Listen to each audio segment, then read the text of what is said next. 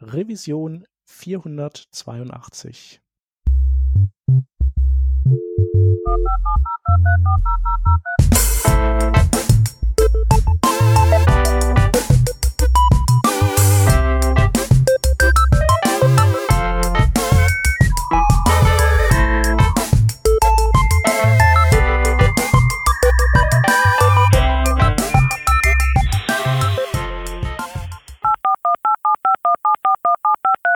Diese Revision von Working Draft wird euch präsentiert von Hörerinnen und Hörern wie euch. Auf patreon.com slash workingdraft könnt ihr uns ein paar Euro in den Hut werfen. Aus euren Beiträgen und unseren gelegentlichen Werbeeinnahmen bezahlen wir allerlei teure Software-Abos und das Honorar unserer Audioproducerin. Wenn ihr euch auch beteiligen wollt, könnt ihr das unter patreon.com slash workingdraft sehr gerne machen. Wir danken euch tausendfach für die Unterstützung und fürs weitere Zuhören. Wir sind heute zu dritt. Da hätten wir einmal aus dem Team den Hans. Hallo. Ich bin der Shep. Und wir haben wieder eine Gästin dabei heute, und zwar die Martina Kraus. Hallo Martina. Hallo, vielen Dank für die Einladung. Ja, sehr gerne. Äh, war mal Zeit. Und äh, danke für deine Zeit und fürs Kommen. Sehr, sehr gerne. Du warst noch nicht bei uns. Ähm, dementsprechend äh, die Frage an dich. Magst du dich mal kurz vorstellen? Ja, klar, sehr, sehr gerne. Ich bin Martina, ich komme aus äh, dem Süden von Deutschland, äh, Heidelberg, und bin tatsächlich momentan selbstständig unterwegs, hauptsächlich im Bereich Angular natürlich, als auch meine Rolle vom Google Developer Expert in Angular. Das heißt so ein bisschen, ich darf auf Google-Kosten durch die Welt reisen und über Angular reden. Naja, nicht ganz. Ich muss natürlich auch ein bisschen äh, Feedback mitgeben dem Angular-Team und da natürlich auch als Sprachrohr dienen, äh, mich mit der Community connecten und da natürlich auch äh, Feedback an das Team weitertragen, was natürlich auch definitiv mit die Roadmap von Angular selbst bestimmt und halte regelmäßig Workshops, Coaching, alles rund um das Thema Angular eigentlich. Leite tatsächlich auch verschiedene Meetups, wie das Angular Heidelberg Meetup oder habe auch tatsächlich in Deutschland die NGDE organisiert. Das war die größte Angular-Konferenz in Deutschland vor zwei Jahren ist er dann leider ein bisschen ins Wasser gefallen aus gegebenen Umständen und bin hier und da natürlich auch auf Konferenzen immer mal wieder unterwegs, um über mein Lieblingsthema Angular zu reden. Und genau deswegen bin ich ja auch heute hier, um über mein Lieblingsframework zu reden. Sehr gut. Genau. Ja, der Hans hatte das in der Vorbesprechung mal rausgesucht. Ist jetzt auch schon über zwei Jahre her, dass wir das letzte Mal über Angular gesprochen haben.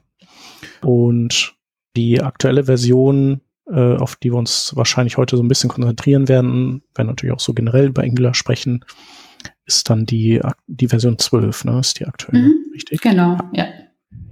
Die kam jetzt Mitte Mai letztendlich raus. Ja. Vielleicht, bevor wir Bevor wir da reingehen, äh, Shep, du hast eben schon gesagt, Revision 376 ist ähm, vor zwei Jahren irgendwie äh, zu dem Thema gewesen. Ich war gar nicht dabei, bin auch bei Angular tatsächlich, ich habe es eben auch schon mal erwähnt in der Vorbesprechung, gar nicht so tief drin, was ich jetzt noch irgendwie in meinem Hinterkopf habe, ne? Die, da gab's Angular JS, also das war so die alte Version von Angular. Und dann gibt's jetzt aber schon viele, viele Jahre, ich glaube 2016 ähm, ist dann rausgekommen, hatten wir eben geguckt, ähm, äh, die Angular-Version. Ähm, das ist auch das, äh, was ja so ein bisschen das Modernere ist, ne? ähm, alles mit TypeScript ähm, und unterstützt weiterhin von Google, aber ich glaube auch äh, ja in starker Zusammenarbeit mit Microsoft, wenn ich das irgendwie richtig im, im Kopf habe. Aber vielleicht kannst du uns da ja einfach nochmal ein bisschen aufgleisen. Was ist so der, der aktuelle Status eigentlich bei, bei Angular? Wo sind wir da gerade? Ja, genau. Also wie du schon richtig gesagt hast, 2016 kam dann das große Aufsplitting von Angular JS zu Angular, beziehungsweise hat da das Team entschlossen, jetzt alles nochmal neu schreiben. Äh, Angular JS tatsächlich auch top aktuell, endet gerade der LTS, also der Long-Term Support dieses mhm. Jahr.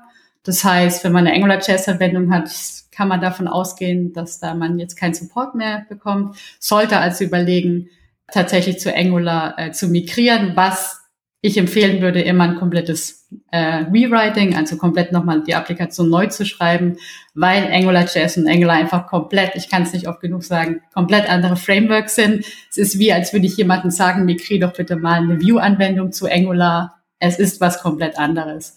Ähm, und das Angular-Team hat da von den Fehlern gelernt, die sie mit AngularJS gemacht haben und haben dann gesagt, und jetzt wollen wir mal ein Framework äh, bauen, was natürlich Entwickler lieben, damit zu entwickeln, User Experience und natürlich äh, User lieben, also die Benutzer lieben, es zu benutzen natürlich. Und Hauptfokus war tatsächlich auch eine sehr große Community zu bauen.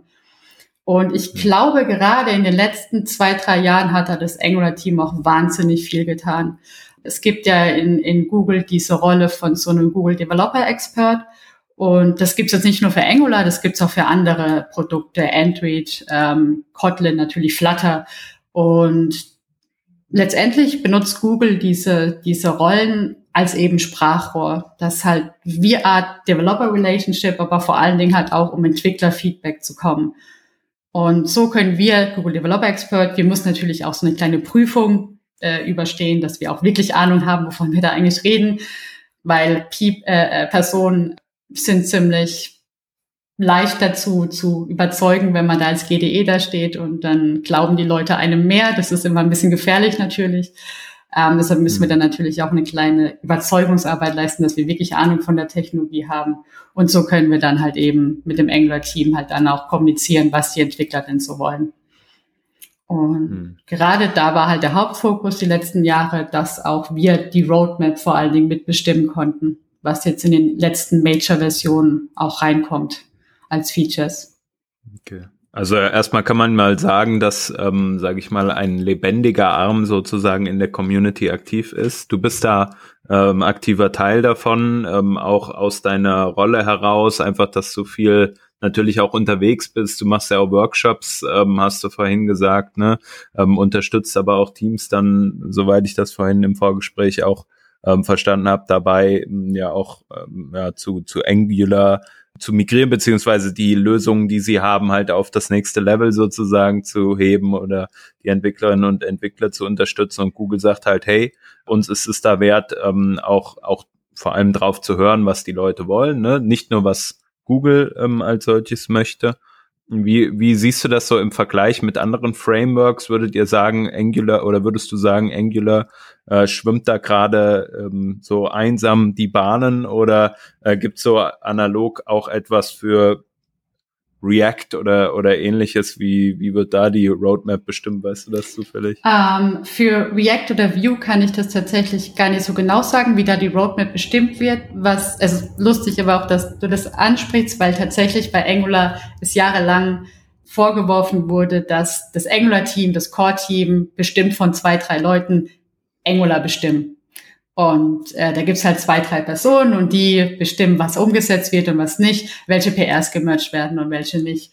Und gerade auch das hat sich jetzt in den letzten zwei Jahren halt komplett verändert. Da gab's auch Gerüchte, dass äh, Google sogar Angular wegstoßen möchte, weil Google jetzt Flutter hat und deshalb sowas wie Angular nicht mehr braucht.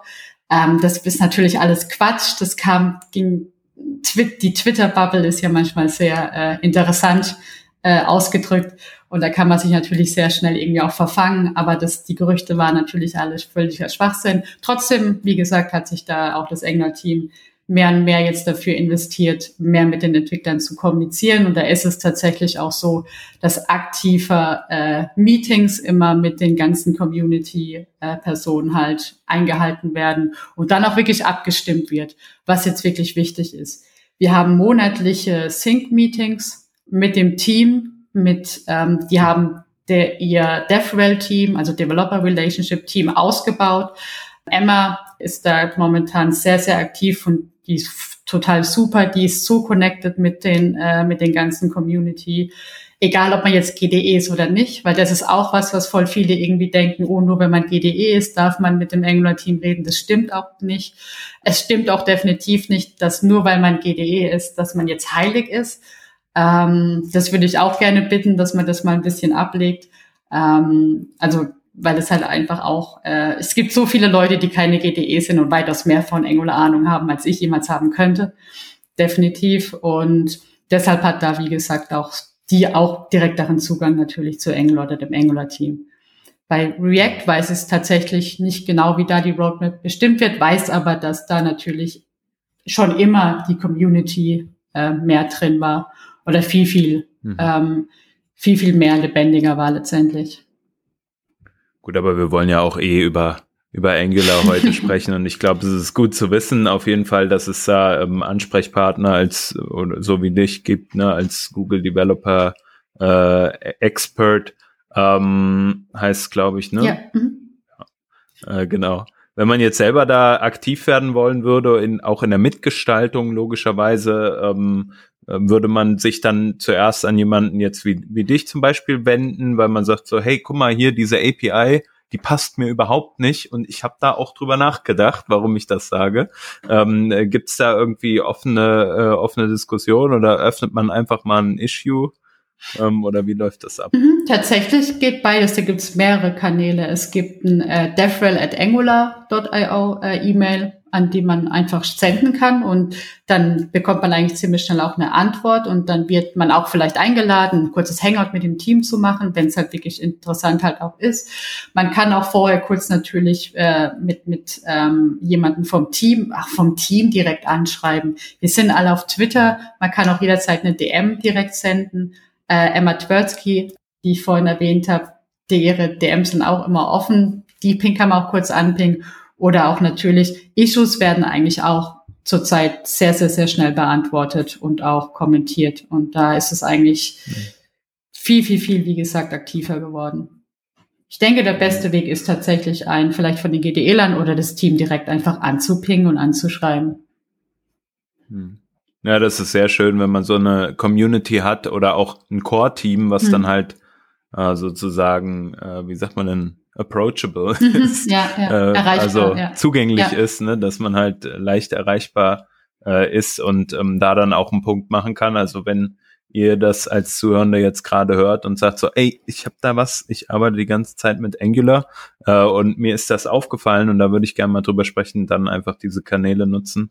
Auf jeden Fall sehr gut zu wissen dass man sich da auch rege beteiligen kann. Ich glaube, das ist bei so Open Source Projekten einfach für die Adaption ja auch, mhm. auch unheimlich wichtig. Jetzt ist es aber ja bei Angular so, die Adaption ist schon stark verbreitet. Wir haben vorhin mal reingeguckt, State of JS 2020. Da äh, steht jetzt das Framework bei der Usage bei Menschen, ähm, glaube ich, äh, jetzt muss ich mal, jetzt bin ich hier verrutscht, aber relativ stark im Kurs. Ne? 56 Prozent der Leute sagen, sie haben Angular schon mal benutzt oder benutzen es aktiv. Das finde ich natürlich äh, ist ein sehr, sehr starker Wert und gut, jetzt React noch ein bisschen stärker. Grundsätzlich ist es aber so, dass er auch kontinuierlich weiterentwickelt wird und da ist jetzt gerade die Version 12 rausgekommen. Ja, genau. Die ähm, hat aber einige Neuerungen. Jetzt bin ich, äh, wie ich sagte, ja gar nicht so unbedingt drin. Deswegen äh, erzähl uns doch mal ein bisschen vielleicht von den von den Neuerungen. Was ist jetzt in Version 12 eigentlich so ähm, die neueste Unterstützung, die ähm, ja vielleicht äh, zu den vorherigen Versionen äh, sich auch noch mal stark abgrenzt? Vielleicht kann ich noch einmal einhaken und wir sprechen noch mal kurz über die äh, die Strategie, die Release-Strategie, weil ich glaube, das ist ja auch festgelegt, so ein bisschen wie bei Google Chrome, dass man eben nicht äh, erst release, wenn Features fertig sind, sondern das ist auch so, dass man so feste Kadenzen mhm. hat. Ne? Also ich glaube alle sechs Monate oder so. Ja, genau, genau. Also Major-Versionen werden alle sechs Monate released und so kleine Minor-Patches oder so alle ein, zwei Monate.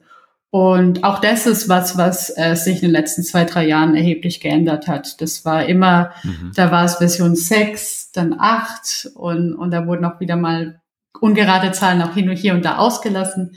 Ähm, okay. Und jetzt hat ich dachte, man das wäre nur bei der Version 3 mal gewesen, weil dann der, ich glaube, der war es nicht der Router, der schon auf Version 4 war? Ja, also genau, da, da, da war es auch. Ähm, okay. Genau, und dann hat man halt ähm, auch natürlich ab Version 8, glaube ich schon, hat man dann gesagt, okay, und jetzt haben wir halbjährliche Release-Cycles und das halten die auch ein. Es gibt dann immer so eine kleine Release-Party, das ist besonders cool ähm, wo das Engler-Team halt einfach kurz für alle, das ist einfach nur ein YouTube-Stream-Link, ähm, da kann man mhm. dann sich eine halbe Stunde das angucken und dann erzählen die halt alle, das Engler-Team selbst, halt was die Neuerungen sind. Äh, und das ist auch ziemlich, ziemlich cool tatsächlich. Und da ist es halt ziemlich, dass, obwohl es eigentlich halbjährliche Release-Cycle gibt, kam tatsächlich mit Angular 11 und 12 furchtbar viel dazu. Ähm, mhm. Da haben die, glaube ich, auch einiges abgeschlossen, was vielleicht auch schon länger in der Pipeline jetzt tatsächlich war. wenn jetzt da wieder auf die Überleitung gehen, was, was gibt es da so Neues? Kann ich erstmal über die kleinen Dinge vielleicht was sagen, worauf wir alle gewartet haben, nämlich dass der IE-Support endlich mal deprecated ist. Das heißt, tatsächlich hat sich das Angular-Team jetzt mit der Version 12 entschieden, ähm, auch, von, auch anhand Feedback, auch anhand von Ana äh, Analysen, ähm, für die, die das schon, also für die, die CLI auch ständig benutzen. Man wurde ja ständig gefragt, ob man ähm, das CLI Analytics anschalten möchte. Das heißt, dass diese Command-Line-Interface, was Angular da anbietet, immer wenn man das Projekt baut oder Production Build äh, letztendlich ausführt, dass dann Statistiken über das Bild, über das initiale Main Bundle halt eben an das Angular-Team gesendet werden kann. Und mhm. das haben die halt innerhalb der letzten zwei, drei Jahre auch immer wieder ausgewertet. Und da kamen dann halt verschiedene Statistiken zusammen, die halt dann Auskunft darüber gegeben haben, welche Browser auch verwendet wurden oder halt auch wie groß die Bundle Size generell ist. Wir haben einen neuen Compiler bekommen, äh, der Default unsere Anwendung kompiliert seit Angular 9. Ivy, darüber können wir natürlich auch noch mal kurz reden. Ähm, oder würde ich natürlich sehr gerne reden. Machen wir auf jeden Fall. Ja. Und um halt zu gucken, ob sich jetzt mit dem neuen Compiler tatsächlich die Bundle Size verringert hat. Und dadurch natürlich dann auch entschieden hat, okay, jetzt cutten wir mal den EE11. Wir müssen nicht mehr ähm, irgendwie mhm. auch auf ECMAScript 2015 unser TypeScript kompilieren. Ziemlich cool. Äh, per Default wird jetzt ähm, auf ECMAScript 2017 transpiliert, das TypeScript. Und wenn wir jetzt gerade bei TypeScript sind, was sehr, sehr cool ist, dass seit Version 12 ähm, man sich sogar entscheiden kann, ob ich meine Angular-Applikation jetzt in ECMAScript oder in TypeScript schreiben kann. Mhm. Wirft natürlich neue ähm, Diskussionen auf, weil man dadurch ja, ich, ich glaube, äh, du Hans hast es vorhin erwähnt, zu sagen, dass man sehr stark mit Microsoft zusammengearbeitet hat. Aufgrund von TypeScript natürlich. Und jetzt schmeißt man TypeScript mhm okay, ich will nicht sagen rausschmeißen, das klingt, es ist negativ so ein bisschen konnotiert, aber man, man bietet eine, eine Alternative an von ECMAScript. Aber halt natürlich auch, weil der ECMAScript-Standard mittlerweile so weit ist, dass er eigentlich TypeScript nahezu nichts mehr nachsteht. Es gibt nur noch eigentlich ein einziges Feature, was es nur in TypeScript gibt, und das sind Decorators. Und ähm, also so Custom TypeScript Decorators zu schreiben, mit dem ich eine, eine Klasse dekorieren kann. Das sind ja sowas wie Annotations, ähm, wenn man von C-Sharp oder Java-Ecke vielleicht kommt. Und tatsächlich ist es so, dass Ivy, also der neue Compiler, diese Custom Decorators unter speziellen Umständen raus tree-shaped. Und deshalb neigen dann, wird es natürlich geraten und neigen dann viele Leute dazu, gar nicht mehr diese Custom Decorators auch zu benutzen. Und dann wird natürlich die Nutzung von ECMAScript wieder noch attraktiver, weil dann brauche ich vielleicht gar kein TypeScript mehr. Und es geht sogar tatsächlich dann auch noch einen Schritt weiter, dass auch die TSLint-Datei per Default gar nicht mehr ausgeliefert wird. Ähm, bis Angular 11 wurde mir noch so eine Linter, eine T-TypeScript-Linter-Datei ausgeliefert und das haben sie jetzt auch komplett entfernt, dass man sich eben nochmal selbst komplett entscheiden kann, ob ich jetzt ein ESLint haben möchte oder TSLint. Mhm. Wobei ja tatsächlich die TS-Lint-Datei, also der TS-Linter, das Package, das NBM-Package schon sehr, sehr lange deprecated war. Ich wollte gerade sagen, das ist ja schon seit einigen Jahren gar nicht mehr, mhm. oder ja, Jahren ist vielleicht übertrieben. Ich meine irgendwie 2018 oder mhm. 19 ähm, hätten die das angekündigt, zumindest, dass es halt äh, keinen Support mehr dafür gibt. Und dann gab es ja immer dieses, ja, äh, sozusagen die Alpha-Version von ESLint irgendwie. Da musste man noch seine drei Packages installieren, damit das lief. Und mittlerweile ist das ja, glaube ich, auch ähm, relativ easy, sage ich mal, äh, wenn man dann äh, äh, ESLint verwenden möchte mit TypeScript, ähm, muss man gar nicht mehr diese ganzen einzelnen Packages, glaube ich, installieren. Ja, ja. Ähm, das war vorher halt noch ein bisschen anders. Genau. Ähm, Jetzt sagtest du aber eben, ähm, TypeScript und, und ECMAScript unterscheidet ja gar nicht so viel. Also äh, vielleicht habe ich da ein bisschen was verpasst. Einfach ähm, grundsätzlich so ein, ein Core-Feature, was ich ja oder was ich häufig bei TypeScript benutze, äh, sind, ist, ist das Typsystem. Mhm. Sowas hat man, hat man doch bisher nicht in, in ECMAScript, oder? Klar stimmt es natürlich, das habe ich vielleicht auch ein bisschen mit Absicht unter den Tisch kennen lassen. Nein, also tatsächlich ist es so, dass ähm, man kann ja mit ECMAScript auch seine Interfaces definieren, weil um, um halt eben seine ganzen Datentypen mit diesem Interface zu äh, typisieren. Gleichzeitig ähm, ist es eher so, dass man mit auch Angular 12 jetzt immer mehr dazu neigt, gar nicht mehr zu typisieren, sondern direkt zu initialisieren. Und dadurch den Datentyp indirekt implizit schon festlegt. So ist es zum Beispiel auch, äh, dass auch passend tatsächlich zum Thema, es gibt einen sogenannten Strict Mode, einen Strict Template Mode, der jetzt seit Angular 12 Default äh, letztendlich aktiviert ist. Bei 11 war er noch optional, jetzt ist er per Default aktiviert, der eben streng vorgibt, dass man alle Variablen, die auch an ein Template gehaftet sind, typisiert sein müssen und also initialisiert sein müssen letztendlich. Und dadurch wird es vielleicht auch ein bisschen obsolet zu typisieren. Das ist jetzt ein bisschen gefährlich ausgedrückt, nenne es jetzt mal, weil ich kann das vollkommen verstehen. Jeder, äh, jeder steht auf Typisierung, ich auch. Aber da kann man sich trotzdem mit ECMAScript ein bisschen Abhilfe verschaffen, so nenne ich es jetzt mal. Also durch die automatisierte Typerkennung ja. äh, kann man halt ähm, herausfinden oder ist es dann halt nicht mehr notwendig, ähm, dass man da halt irgendwie äh, seine Typen äh, wirklich dran schreibt an irgendwelche Variablen. Klar macht man ja auch nicht, wenn, wenn es sowieso klar ist, das ist jetzt hier mal einfacher gesagt ein String, dann brauche ich mir da auch nicht in die Variable oder in die Konstante dazu schreiben, dass das halt ein String ist. Genau, aber vielleicht halt an der einen oder anderen Stelle, äh, ich denke an sowas vielleicht auch wie, wie Enums, gibt's den, gibt's den Datentyp Enum? Ähm, oder würdest du dann einfach sagen, ach, da machst du halt ein Objekt draus und, und fertig ist es? Ne, Enum ist ja ein ECMAScript-Feature. Ja. Also Enum. Ach so, e, ein ECMAScript? Ja, Enums kann ich meines Wissens auch einfach mit normalem JavaScript letztendlich verwenden. Also mit ECMAScript okay. selbst auch. Und tatsächlich, also wie gesagt, ECMAScript selbst hat da sehr, sehr, sehr weit vorgelegt. Kann auch sein, dass das jetzt auch erstmal nur ein Draft ist und nicht gerade jetzt schon bei einem ECMAScript 2020 Feature ist, was gerade erst noch im Kommen ist. Aber Enums sind auch nicht mehr nur TypeScript only letztendlich. Mhm. Aber wie, wie auch bereits gesagt, durch direkte Initialisierung wenn ich zum Beispiel eine Angular-Anwendung jetzt ähm, mein, mein String oder mein Boolean angelegt habe, eine Variable, die deklariert habe mit dem Boolean und dann gleich auch ein Boolean zugewiesen habe, dann wurde es, hat sogar T.S. Linter mir gesagt, du brauchst nicht Doppelpunkt Boolean dahinter schreiben, weil es schon implizit, hast du doch schon den Type dazugefügt. Und ich glaube, das ist auch so mehr und mehr, wo jetzt auch Angular letztendlich hingeht. Ähm, ob es jetzt auch vielleicht ein bisschen forciert werden möchte, weil ähm, sich vielleicht Google auch von Microsoft lösen möchte, weiß ich jetzt tatsächlich nicht. Ich weiß, dass intern darüber noch nie ein Wort gefallen ist, dass das Absicht ist. Deshalb will ich da auch keine Gerüchte streuen. Aber ich finde es tatsächlich auch ziemlich cool, dass man jetzt beide Wege gehen kann. Wenn ich tatsächlich auch ähm, so ein Framework wie Navel benutze. Mit Navel kann ich ziemlich leicht Angular-Applikationen und Libraries, Monorepos anlegen. Und wenn ich tatsächlich eine Library mit Navel, also mit NX, äh, letztendlich anlege, dann wird mir per Default für diese Library sogar schon ESLint hingeneriert.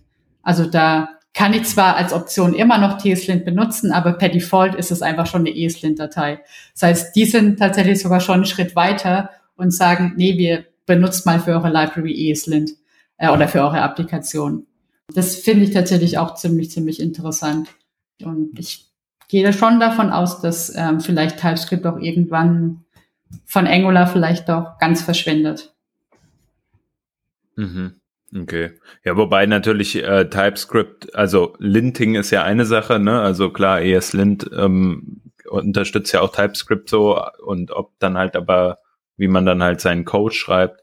Ja gut, ich bin ich bin nicht so drin, dass ähm, äh, im, in, im Angular ähm, Code schreiben, deswegen wenn ich so aus der aus der Re äh, React-Welt komme und da so drauf schaue, wenn man irgendwie so eine Klasse, also eine Komponente hat, hat man so das die einzelnen Properties irgendwie entweder als Interface oder als mehr generischen Typen definiert. Ähm, und wenn ich mir das jetzt überlege, klar, das kann ich auch in ECMA Script machen. Da war es halt in der Vergangenheit immer so, dann hast du da halt deine, deine Properties mit irgendwelchen Custom-Typen beschrieben. Das ging auch. War aber halt irgendwie nicht so, also nicht so nativ in der Sprache, mhm. sondern es war mehr so ein Vehikel, so eine Art Workaround irgendwie. Aber ist spannend auf jeden Fall. Also ich glaube, es wird auch einfach zu sehen sein, auch wohin sich grundsätzlich gesprochen einfach diese, diese Sprache ECMAScript entwickeln wird und ob wir nicht doch irgendwann ein Types-System halt in ECMAScript haben, keine Ahnung. Ich glaub's nicht zeitnah, aber also, wer weiß. Das glaube ich tatsächlich auch nicht. Grundlegend bin ich natürlich mhm. voll bei dir. Also Typsicherheit, da einfach, auch wenn da nur String dran steht, gibt es einem einen guten Gefühl, gerade wenn man von so Compilersprachen halt kommt und dann Angular lernen möchte und so. Und eigentlich ist ja gerade die Typsicherheit immer das gewesen, was man am meisten, äh, die, die dynamische Typisierung am meisten das, was man kritisiert hat an JavaScript. Deshalb finde ich den Schritt tatsächlich auch sehr spannend. Habe aber lustigerweise tatsächlich heute, ich, ich bin gerade bei einem Kunden remote und gebe einen Angular Workshop und ähm, mit diesem Strict Mode hatte ich heute ein bisschen zu kämpfen, weil jetzt bei 12 halt, wie gesagt, per Default dabei ist und habe dann heute zum allerersten Mal den Gedanken gehabt, brauche ich dann Typisierung eigentlich noch? Vielleicht ist das auch ein Umdenken, so ein, so ein Shiften vom Denken irgendwie, was da eher dann stattfindet. Und vielleicht, vielleicht kommt man tatsächlich irgendwann, okay, ich brauche es vielleicht sogar gar nicht mehr, weil ich meine Art ändere, wie ich entwickle, weil ich halt alles direkt initialisiere oder und so weiter. Vielleicht, aber das, das ist auf jeden Fall spannend tatsächlich. Ein Punkt, oder Shep, bitte. Ich wollte nur sagen, das ist interessant, weil es halt so ein bisschen die gegenläufige Bewegung ist, äh, was, was jetzt zum Beispiel View 3 ist ja quasi gekoppelt an TypeScript. Bei Design soll das ja mit TypeScript verwendet werden. Das ist ja so eine der Änderungen gegenüber Version 2. Außer ich habe das jetzt falsch im Kopf. Und Angular dreht den Spieß da irgendwie um. Also hm. äh, spannend. Ja. ja. Und, und nicht nur Vue, also React hat ja auch lange Zeit äh, jetzt, ähm, also ist glaube ich jetzt auch schon länger her, aber React hat jetzt auch ähm, dann seit einem Jahr, zwei Jahren, oh Gott, irgendwie sowas eingeführt, dass man React auch mit TypeScript nutzen kann. Da war es ja auch erst so, dass man React nur mit ECMAScript, also nur halt mit ECMAScript nutzt und jetzt haben sie ja auch TypeScript-Unterstützung eingeführt und ist tatsächlich halt furchtbar interessant und äh, dass sich jetzt ein Angular sagt, okay, nee, wir, wir wollen jetzt ECMAScript haben. Ja. Das ist wirklich sehr, sehr interessant. Ja, spannend. Was man bei, bei React halt hat, ist dieses Create React App, womit man sich halt so sein Default äh, sozusagen Projekt sehr einfach äh, ja, kreieren kann, äh, initialisieren kann. Ja. Und äh, da kann man halt auch einfach sagen, hier, ich möchte das jetzt als TypeScript-Variante mhm. ausgespielt haben. Genau. Ähm, und ich glaube, ja. das ist das, was so, so seit zwei Jahren oder so jetzt auch easy möglich ist und man nicht so alles einzeln ähm, initialisieren muss. Genau. Ich wollte ein großes Thema ansprechen, was, was du eben auch angerissen hattest, ähm, nämlich das Thema ähm, des Compilers. Es ähm, gibt jetzt den, den neuen Compiler, äh, Ivy. Ja, erzähl doch mal ein bisschen, also worum geht's eigentlich, wenn wir über den Compiler bei Angular sprechen? Mhm. Das ist eine sehr interessante Frage. ähm, tatsächlich war es halt die ganze Zeit so, also mittlerweile ist es der dritte Compiler, den Angular selbst jetzt entwickelt hat, also das Angular-Team, es gab die Template-Engine, dann ab Version 4 war das, glaube ich, kam die View-Engine und die hat jetzt überlebt bis äh, Version 8. Und letztendlich kümmert sich der Angular-Compiler natürlich darum, dass der Angular-Code halt zu JavaScript-Code kompiliert wird. Beziehungsweise natürlich nicht nur der Angular-Code, sondern halt auch der TypeScript-Code. Aber wir haben ja auch unsere ganzen, wenn wir eine Komponente haben, dann ist da ja so ein Add Component Decorator dabei. Wir haben unsere ganzen Direktiven, ng-Class, Form Crew, wenn ich Formulare haben möchte. Das muss natürlich alles zu einem JavaScript-Code kompiliert werden, was dann natürlich zur Laufzeit im Webbrowser wiederum das HTML rendert. Und Angular hatte halt immer den, den schlechten Ruf, dass die Bundle Size einfach zu groß ist. Und tatsächlich stimmt es auch. Jetzt werfe ich mal mit Zahlen um, um mich. Ähm, als ich zuletzt mal eine Hello World Anwendung mit Angular 11 ähm, kompiliert habe, also mit der, ähm, mit der Ivy Engine, dann war die, eigentlich was halt nur das Framework natürlich inkludiert, dann war die Bundle Size 13 K Byte groß und wenn ich das mit der View Engine kombiniert habe, sind wir bei 2,3 Megabyte. Und da reden wir tatsächlich nur vom Framework. Und da habe ich dann gesagt, okay, was zur Hölle? Ähm, was ist da los? Wieso ist das denn so? Also wenn ich jetzt sage, ich habe das einmal mit View Engine und Ivy kompiliert, dann äh, rede ich natürlich auch noch nicht davon von gewissen AOT-Optimierungen, also Head of Time Compilation Optimierungen, sondern eigentlich nur von einem Development ähm. Äh, also ich kompiliere einfach mal ein Development-Bild. Kann, kann eigentlich jeder auch machen, einfach nur NGC eingeben und dann kriegt man in seinem Dist-Folder das JavaScript reinkompiliert, aber das ist noch lesbares JavaScript. Also klar, wenn ich das, das noch minifie und richtig Bild optimiere, dann wird auch die 2,7 Megabyte ein bisschen kleiner. So fair muss man natürlich sein. Aber einfach nur mal so diesen Vergleich und den fand ich ziemlich beeindruckend, wo ich gedacht habe, okay, was zur Hölle. Und das furchtbar Interessante ist halt, dass genau deswegen hat das Angular-Team auch gesagt, okay, das, äh, das geht nicht, wir schmeißen den alten Compiler weg und schreiben jetzt einen kompletten neuen. Und der Hauptgrund, oder der einer der Hauptgründe war einfach, dass die View Engine noch so eine Art Interpreteransatz hatte, was das Rendering der Komponenten beinhaltet. Das heißt, wenn ich jetzt eine Komponente hatte, die hat einen Div-Tag in sich und vielleicht einen Textknoten, dann gab es ein Array von sogenannten View Definitions. Und in diesem Array stand dann drin, okay, die Komponente kriegt einen HTML-Tag und einen Textknoten. Und das stand einfach in dieser Komponente drin. Und dann zur Laufzeit ist diese, dieses Array durch so ein riesiges Switch Case gelaufen. Und dann wurden die Funktionen aufgerufen. Sowas wie, okay, create text node, create HTML element. Und dadurch, dass erst zur Laufzeit entschieden wurde, welche Funktionen aufgerufen werden, konnte man keine Funktion raus tree shaken. Und ähm, dadurch mussten alle Funktionen halt drin bleiben. Und dadurch ist auch, wenn ich nur eine Hello World Anwendung habe, mein reines Framework auch so riesig. Mhm. Und das ist tatsächlich ziemlich, ich fand ich furchtbar, furchtbar spannend. Und bei Ivy ist es halt so, mit Ivy wurde alles geändert. Und mit Ivy hat man eine sogenannte Komponenten-Definition eingeführt. Das ist so ein jede, jede Klasse in Ivy hat so ein statisches Property. Theta, es gibt dieses Theta-Sign. Leute, die jetzt mit Ivy schon zu tun hatten, die wissen auch schon, wovon ich rede. Also so ein Theta-Sign, äh, CMP, also für Component. Und dort liegt so eine Komponentendefinition drin. Und diese Komponentendefinition hat halt eine, ähm, eine Template-Rendering-Function. Und in dieser Template-Rendering-Function werden Funktionen direkt des Frameworks aufgerufen. Das heißt, sowas wie Create Text Node, Create HTML Element werden direkt von der Komponente aus aufgerufen. Und klar, dadurch habe ich eine direkte Referenz von, welche Funktionen werden benutzt zur Compilerzeit. Und dadurch konnte alles rausgetree-checkt werden. Und dieses Switch Case bei der View Engine, das hat natürlich nicht nur zwei, drei Switch Cases, sondern halt schon über 200. Klar muss man fairerweise zugeben, rel relativiert sich das natürlich, wenn ich äh, jetzt eine sehr große Angular-Anwendung habe, wo ich vielleicht alles brauche. Also dann kann auch Ivy nichts raus shaken. Das stimmt natürlich auch. Aber gerade so bei mittelgroßen, kleinen Angular-Anwendungen macht es schon einen erheblichen Unterschied.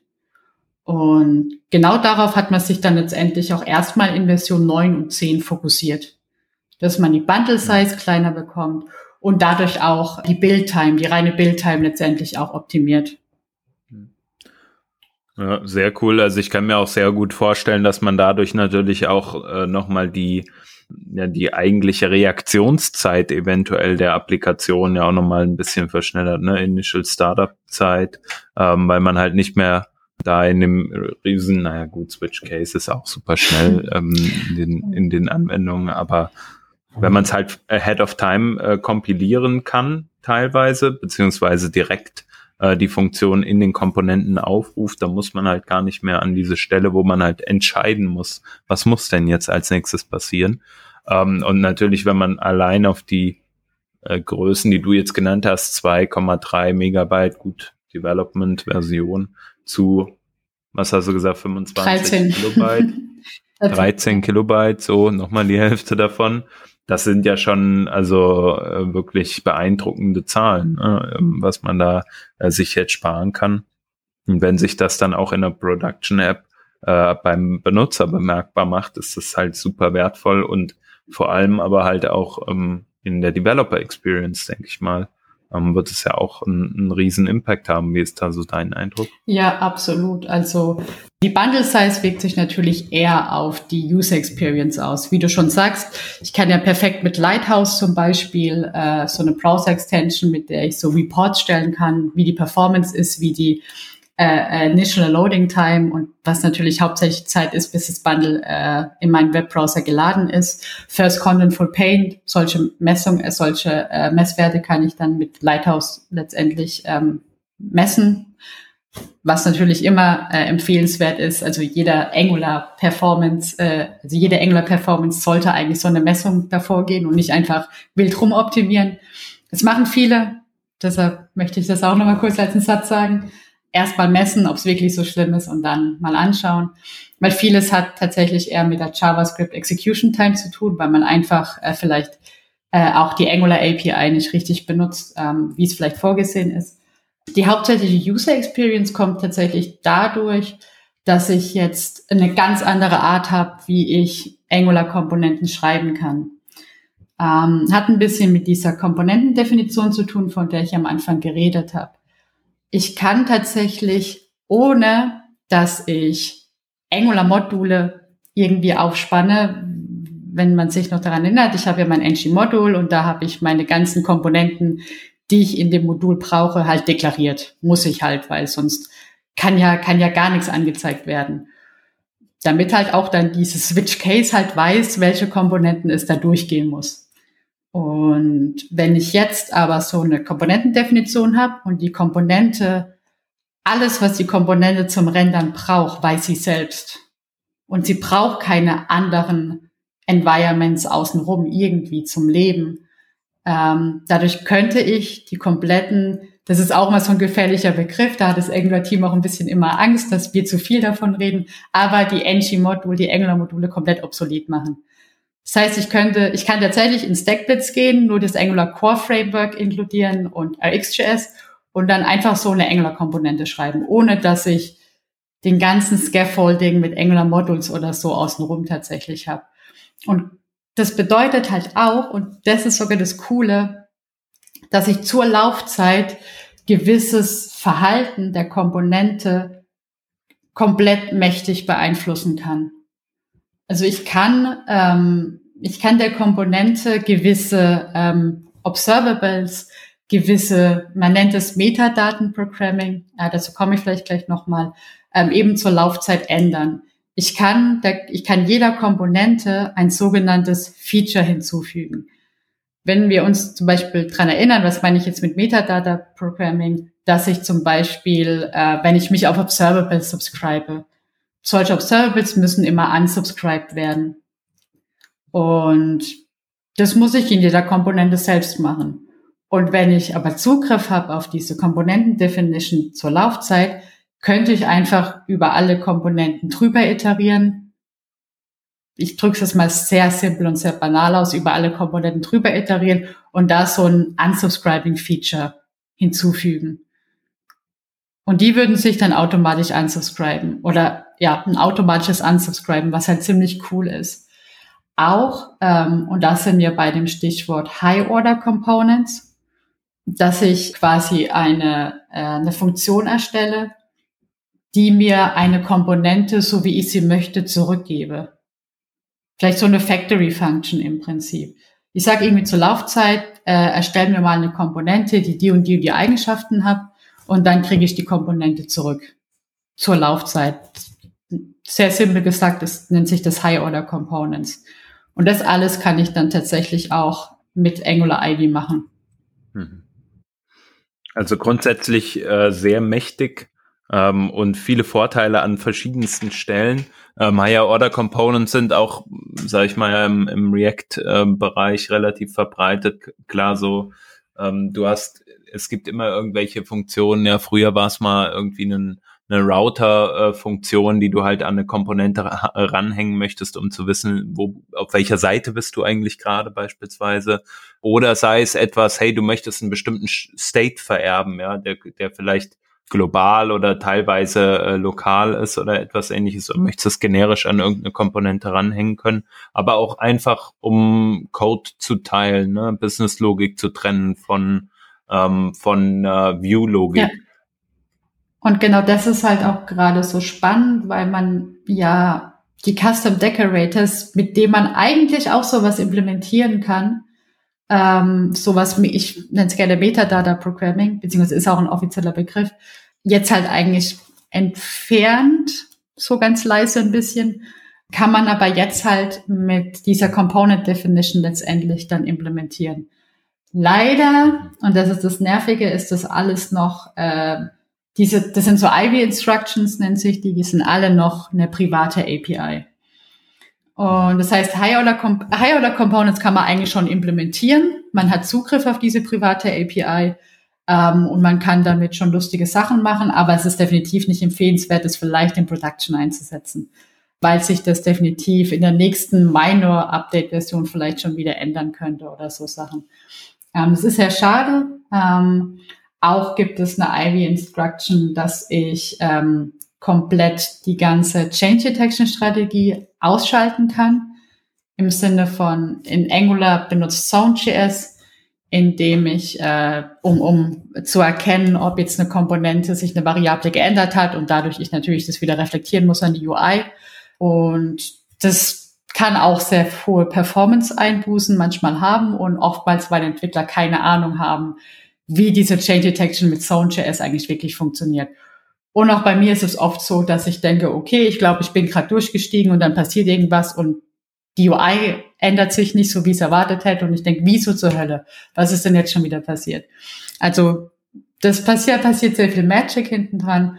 Und mit Ivy kann ich äh, tatsächlich eine Zoneless Change Detection Strategie implementieren, dass ich selbst immer bestimmen kann, okay, jetzt hat sich ja eine Variable geändert und jetzt äh, render dich bitte mal neu. Also dass das halt selbstbestimmt ist und manuell. Was halt auch natürlich sehr, sehr stark äh, die Laufzeit letztendlich auch beeinflusst.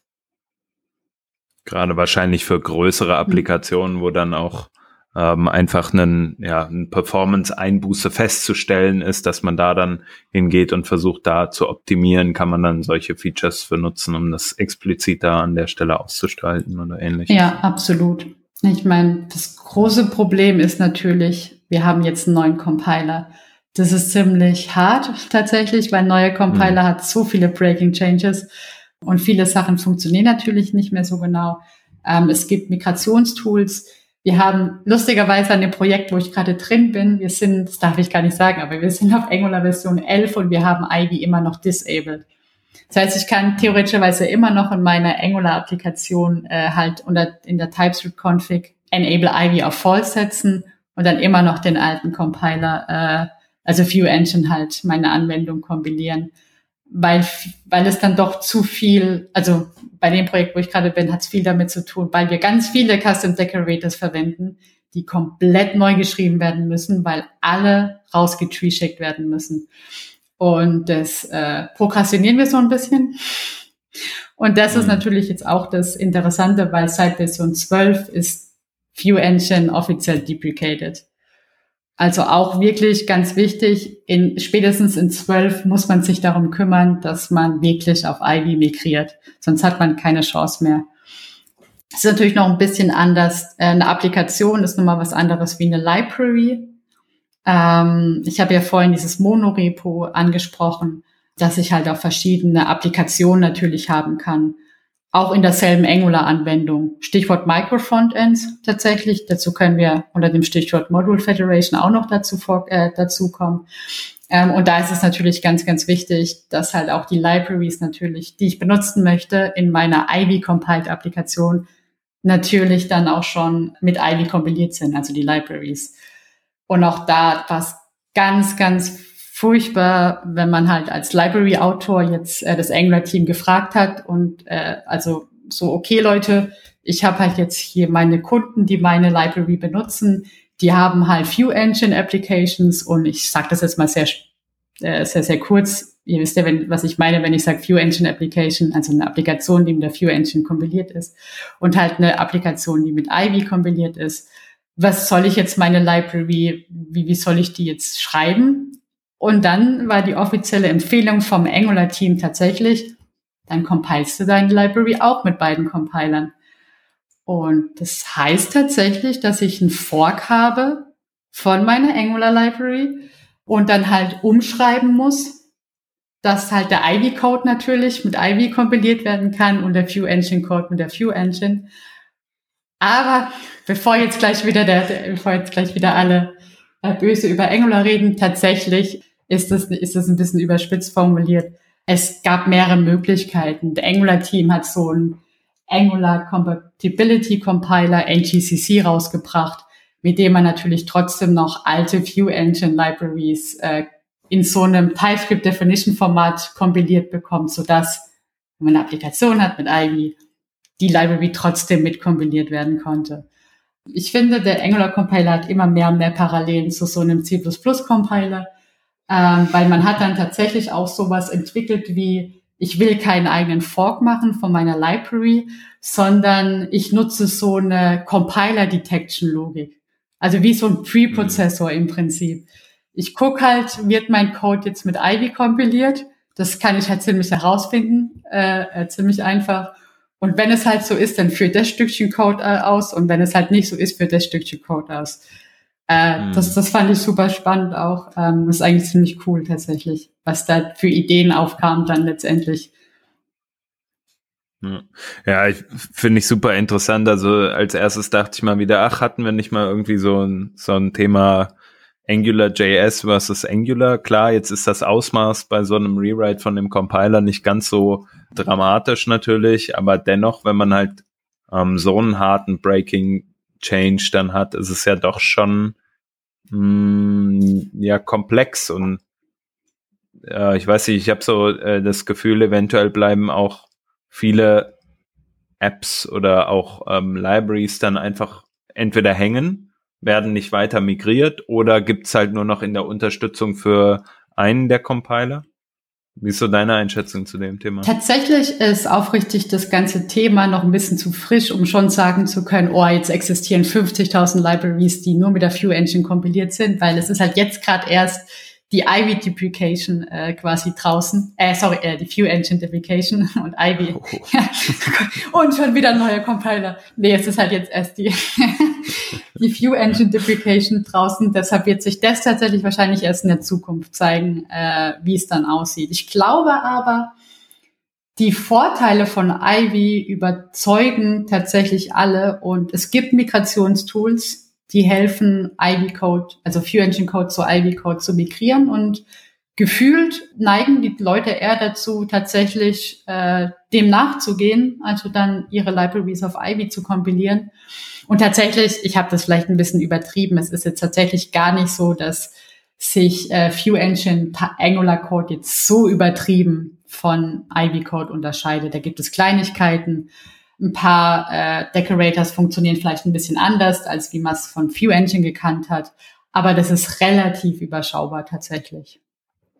Für die Leute, die sich mit dem Thema jetzt noch nicht auseinandergesetzt haben, hast du da einen guten Anlaufpunkt ähm, in der Dokumentation? Gibt es wahrscheinlich irgendeine Art Guide dafür oder gibt es vielleicht auch Videos, die du empfehlen kannst? Mhm, tatsächlich äh, gibt es, äh, also der Guide ist eigentlich perfekt ähm, dafür gut Videos. Ich habe selbst tatsächlich darüber viele Talks gehalten.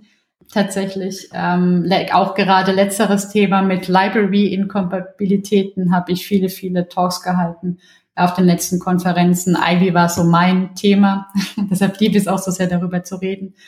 Ähm, aber die Angular-Dokumentation, da kann man, findet man auch einen direkten Link auf Migrationstools, mit dem man sogar dann halt, wie gesagt, die, die View Engine zu Ivy-Migration ziemlich simpel machen kann.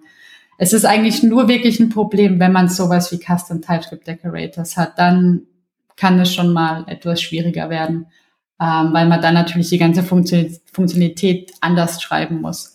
Aber wenn man eh schon irgendwie auf Angular Version 8 war und dann jetzt auf Version 9 gegangen ist und dann Ivy enabled hat, gab es eigentlich selten größere Schwierigkeiten oder Probleme tatsächlich.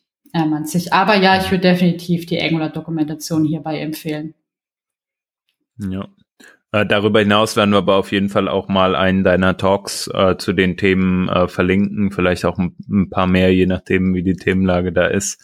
Ähm, ich glaube, das ist, ist doch interessant, ähm, da mal reinzuschauen oder mal reinzuhören.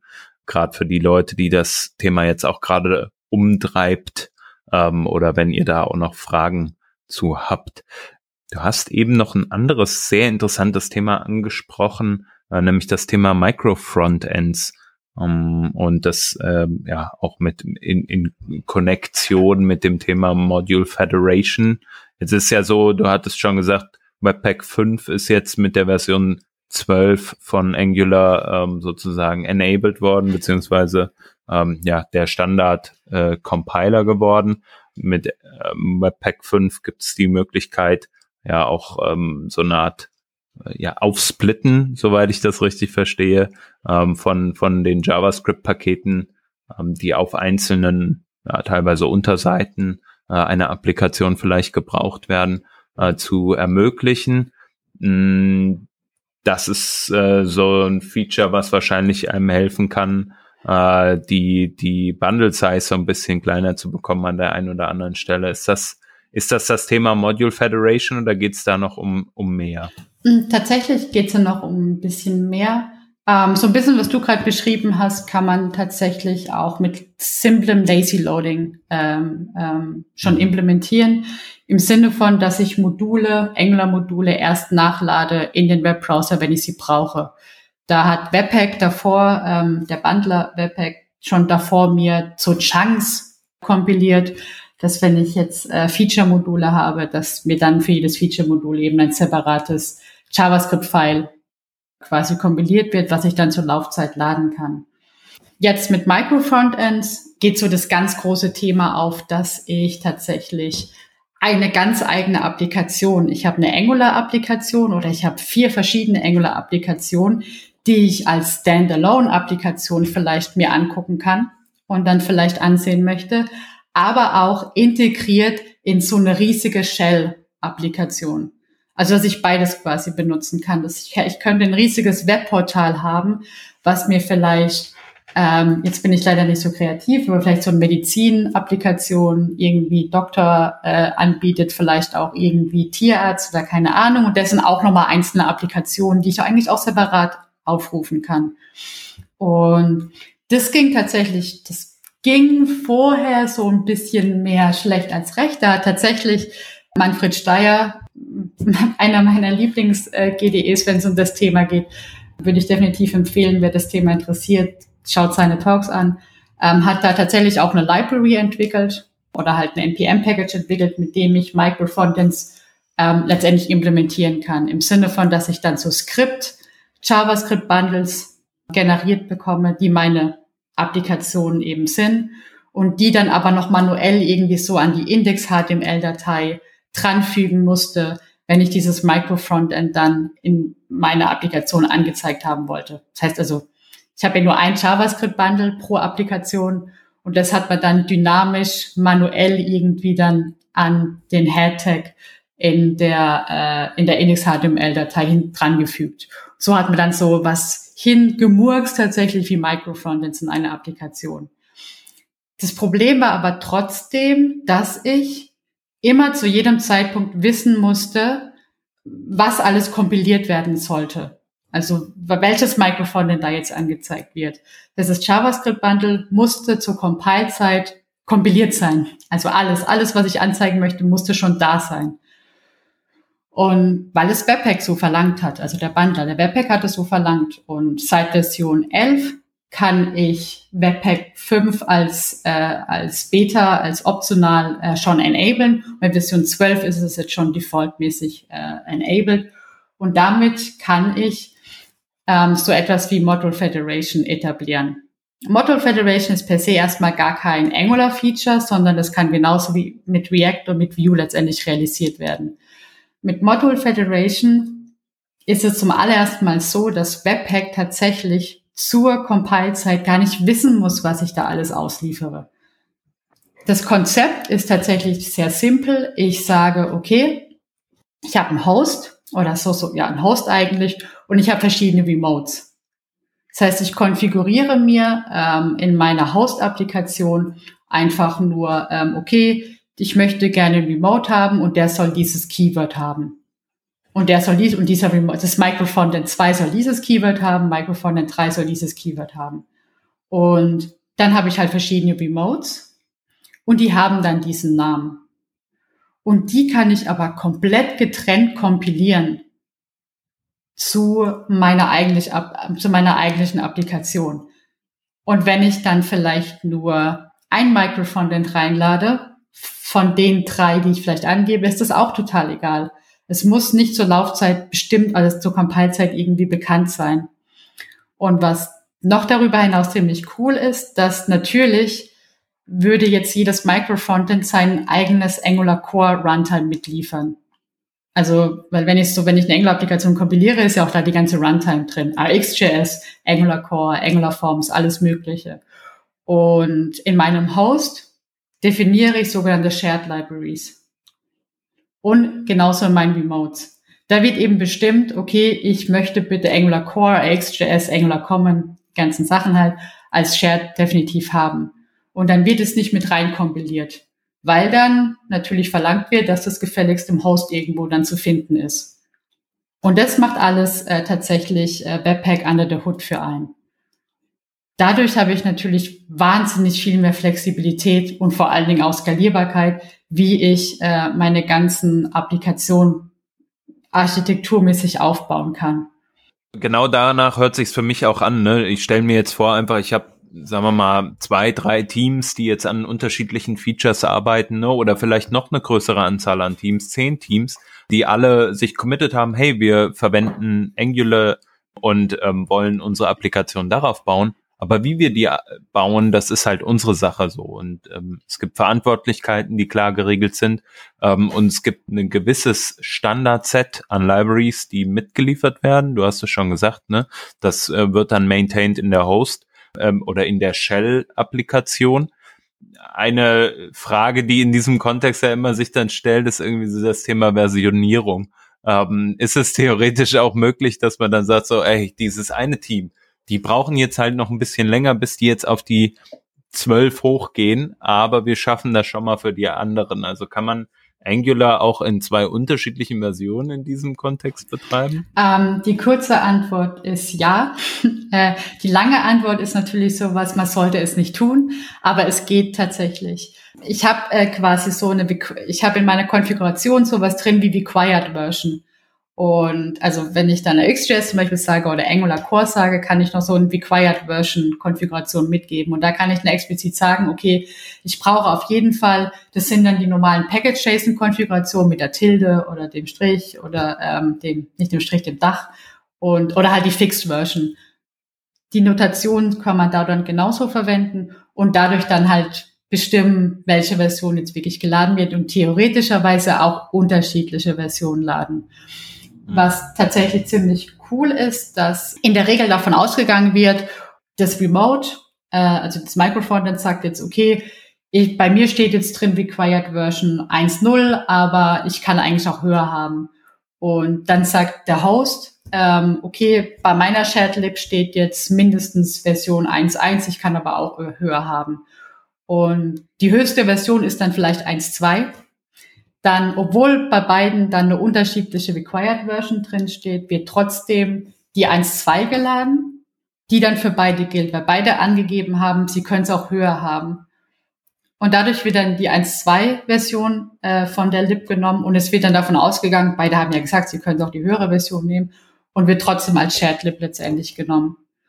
Das funktioniert natürlich äh, nur semi gut, wenn natürlich dann bei beiden so eine Fixed Version drinsteht. Dann gibt es tatsächlich auch einen, äh, einen Runtime-Error und den kann man sogar enforcen, wenn man, ähm, es gibt so ein Flag Singleton heißt es, wo dann auch explizit noch enforced, ja, enforced, ich fällt gerade das deutsche Wort nicht dafür ein, um halt zu sagen, okay, wenn die Version wirklich mismatcht und es nicht funktioniert, dann schmeißt definitiv sofort ein Error, um das so ein bisschen äh, mhm ähm, schneller herauszufinden sozusagen.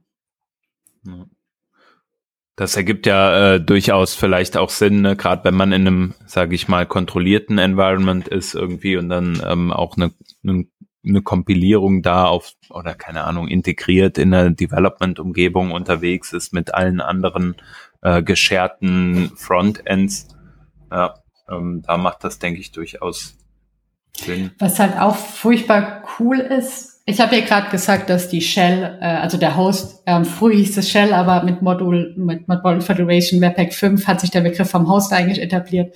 Also der Host, der müsste natürlich im Prinzip vorher wissen, äh, wie viele Microfrontend es, es lädt, weil das, das gebe ich halt äh, letztendlich mit in der Konfiguration. Aber mit Angular kann ich auch so eine Art Lazy Loading von den Microfrontends quasi realisieren. Kann ich dann auch konfigurieren. Load Microfrontends ähm, kann ich dann auch JSON-Konfigurationsfall übergeben und dadurch dann auch äh, sagen, okay, ich habe hier jetzt ein Microfrontend 1, das hat den Remote-Name und das zur Laufzeit dem Host übergeben. Und dann brauche ich natürlich, wenn wir von Lazy Loading reden, natürlich auch wieder so eine Art Route zu, äh, zu, zu Microfrontend Matching. Und diese Routen kann ich dann über so ein Lookup Backend Service mir sogar holen. Und ich kann in Angular Routen dynamisch zur Laufzeit erst generieren. Und dadurch kann ich sogar theoretischerweise, ich klar, also äh, das, ich, das ist natürlich jetzt alles in der Oberfläche gekratzt. Ich glaube, wirklich zeigen kann man das nur in einem Live-Coding-Exempel. Aber so nur von der Vorstellung her ähm, kann man dadurch halt alles dynamisch zur Laufzeit eben sich generieren lassen, ohne dass man vor allen Dingen schon der Host überhaupt weiß, wie viele Microfrontends er anzeigt oder wie die überhaupt aussehen müssen. Und wer sich da wirklich genauer mit dem Thema mal ein bisschen befassen möchte, möchte ich tatsächlich wirklich äh, auf äh, Manfred Steyers Artikelserie, da hat in sieben, acht Artikeln furchtbar, furchtbar gut ausführlich genau darüber mit Code-Exemplar nämlich geschrieben. Der hat sogar gezeigt, ähm, das habe ich letztens erst gelesen, dass es sogar funktioniert, dass ich ein äh, Angular Front, also eine, ein Host habe und vier äh, äh, Microfrontends habe und äh, drei von den vieren haben eine unterschiedliche Angular-Version und ein Microfrontend ist sogar eine React-App. Und das fand ich furchtbar spannend, weil das halt auch zeigt, dass es, ich meine, es ist ja dann nur einfach eine Web-Applikation, die über irgendwie eine URL aufgerufen wird, die ich da reinlade. Und es kann natürlich auch jedes andere Framework sein, was diese Web-Applikation erzeugt. Das fand ich auch, auch wo da natürlich auch explizit hingewiesen wurde, dass man das nicht tun sollte. Ähm, also mit dem verschiedenen Angular-Versionen, aber das ist halt ziemlich. Ich dachte das mit React aus geschmacklichen Gründen. das wollte ich jetzt nicht so sagen. Nein. Ähm, genau, aber halt, ähm, das finde ich auch furchtbar, furchtbar spannend. Ist alles noch zugegebenerweise auch jetzt gerade frisch und, und Beta und so weiter, aber definitiv Zukunft, äh, wenn es auch um verteilte Teams geht oder verteiltes Arbeiten. Das ist mega, mega spannend. Hm. Du hast eben auch ähm, ja jetzt auch aufgezeigt, die dynamischen Wege, sage ich mal, wenn man jetzt ähm, alles dann auch sehr dynamisch halten möchte. Ähm, wenn man jetzt aber mal über die etwas äh, undynamischere Seite, nämlich vielleicht auch eine äh, Server-Side-Rendering-Geschichte ähm, nachdenkt, wie ist denn das in dem Kontext eigentlich? Kann man ähm, dann auch die, die Micro-Frontends innerhalb dieser Host-App ähm, ja serverseitig bereits vor oder das generell die, diese komplette Anwendung dann mit verschiedenen Micro-Frontends eventuell auch schon serverseitig vorkompilieren? Gibt es da auch schon etwas? Mhm. Also ich denke, die, den kompletten Host, sage ich jetzt mal, vor Server-Side-Rendering ähm, ist kann ich mir nicht vorstellen, dass das funktioniert, weil ja vielleicht auch der Host noch gar nicht weiß, weil Server-Side-Rendering heißt ja immer so ein bisschen auch schon zu Compile-Zeit Dinge zu konfigurieren ähm, oder halt zur Laufzeit natürlich Server-Side-Rendering. Und wir reden hier ja immer noch von verschiedenen Applikationen, die unter verschiedenen wirklich URLs erreichbar sind. Und von verschiedenen komplett, äh, ähm, vielleicht auch Servern oder so was ich mir eher vorstellen kann, dass die Microfrontends selbst halt server-side gerendert werden. Also mhm. ich kann ja mein eines Microfrontend kann ja über die URL localhost 3000 laufen, die als andere Microfrontend localhost 5000 oder so. Das heißt, es können jetzt sind ja ganz andere URLs letztendlich tatsächlich, worauf die Microfrontends dann auch laufen ähm, und die dann da auch geladen werden. Ähm, und und dadurch, wie gesagt, kann ich mir nicht vorstellen, dass halt das ganze, äh, das ganze Komplex irgendwie serverseitig gerendert werden kann. Ähm, zumindest zum Status quo noch nicht. Aber die einzelnen Applikationen kann ich mir schon vorstellen, dass man jede einzelne Multi, äh, Multi-Micro-Frontend ähm, letztendlich für sich server-side rendern kann. Ja. Ja, okay. Ja, klar. In diesem, in diesem Kontext auf jeden Fall, wenn man sagt, man trennt wirklich die einzelnen Routen, dann, ne, dann, dann macht das durchaus Sinn. Eine Sache, die ich jetzt auch ähm, immer irgendwie mit dem Begriff Micro Frontends äh, für mich verbinde, ist halt, was ist eigentlich, wenn unterschiedliche Applikationen auf einer Seite leben, ne? Also, keine Ahnung, du hast jetzt irgendwie, ich sag mal, eine Suche, die halt ähm, irgendwie auf der Seite funktioniert und du hast vielleicht aber auch einen sehr statischen Teil, den du halt unten drunter anzeigst, der aber aus einer anderen aus einem anderen Teil einer Applikation kommt, aber das findet halt alles auf, auf einer auf einer Seite statt, wird aber über zwei komplett autarke Systeme praktisch maintained in zwei komplett autarken Applikationen gemanagt, sagen wir mal. So, lässt sich sowas dann auch darüber abbilden? Ähm, also Status quo noch nicht. Ich finde aber den Anwendungsfall tatsächlich spannend und ich könnte mir vorstellen, dass das vielleicht auch in Zukunft vielleicht sogar auch dahin geht. Tatsächlich muss hm. man gleichzeitig sagen, dass Angular Universal, was dieses Server-Side-Rendering äh, Framework äh, etabliert quasi ist für Angular, hm. das ist nichts, was das Angular-Team auch selbst entwickelt. Ähm, das ist eigentlich ah, ein Community-driven äh, Projekt. Deshalb, ja. also ich glaube, äh, Server-Side-Rendering ist generell was, was das Angular-Team auch voranbringen möchte und pushen möchte. Aber es ist halt jetzt äh, sehr banal gesagt noch nicht mal Teil vom Angular selbst. Mhm. Deshalb kann ich mir nichts vorstellen. Ich finde das Szenario sehr interessant und es würde Sinn machen. Aber ich sehe es eigentlich jetzt nicht, dass das vielleicht mal jetzt in naher Zukunft vielleicht tatsächlich Realität wird irgendwie. Ja. Aber es würde auf jeden Fall natürlich Sinn machen.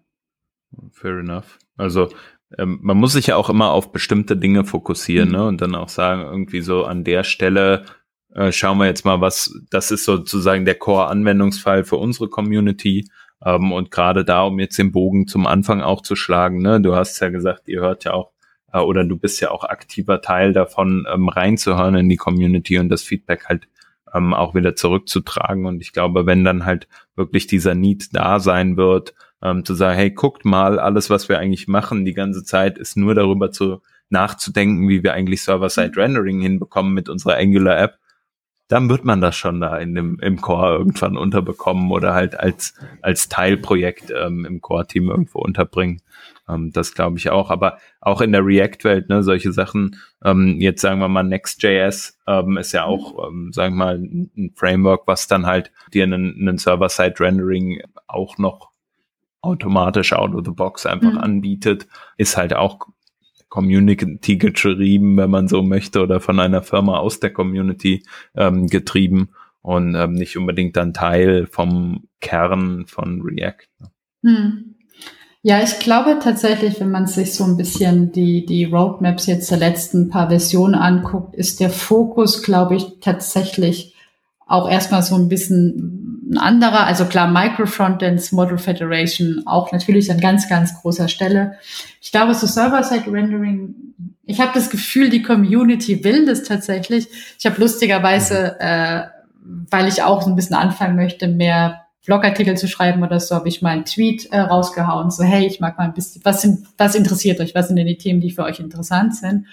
Und interessanterweise kam, glaube ich, am häufigsten Angular Universal und Server-Side Rendering. Mhm. Und das finde ich tatsächlich auch furchtbar spannend, weil ich so das Gefühl habe, dass das so, also es ist, es ist schon lange da, aber vielleicht gibt's da auch nicht so einen riesigen Fortschritt. Das, das, das, das Paket wird auch maintained von ein paar super Leuten.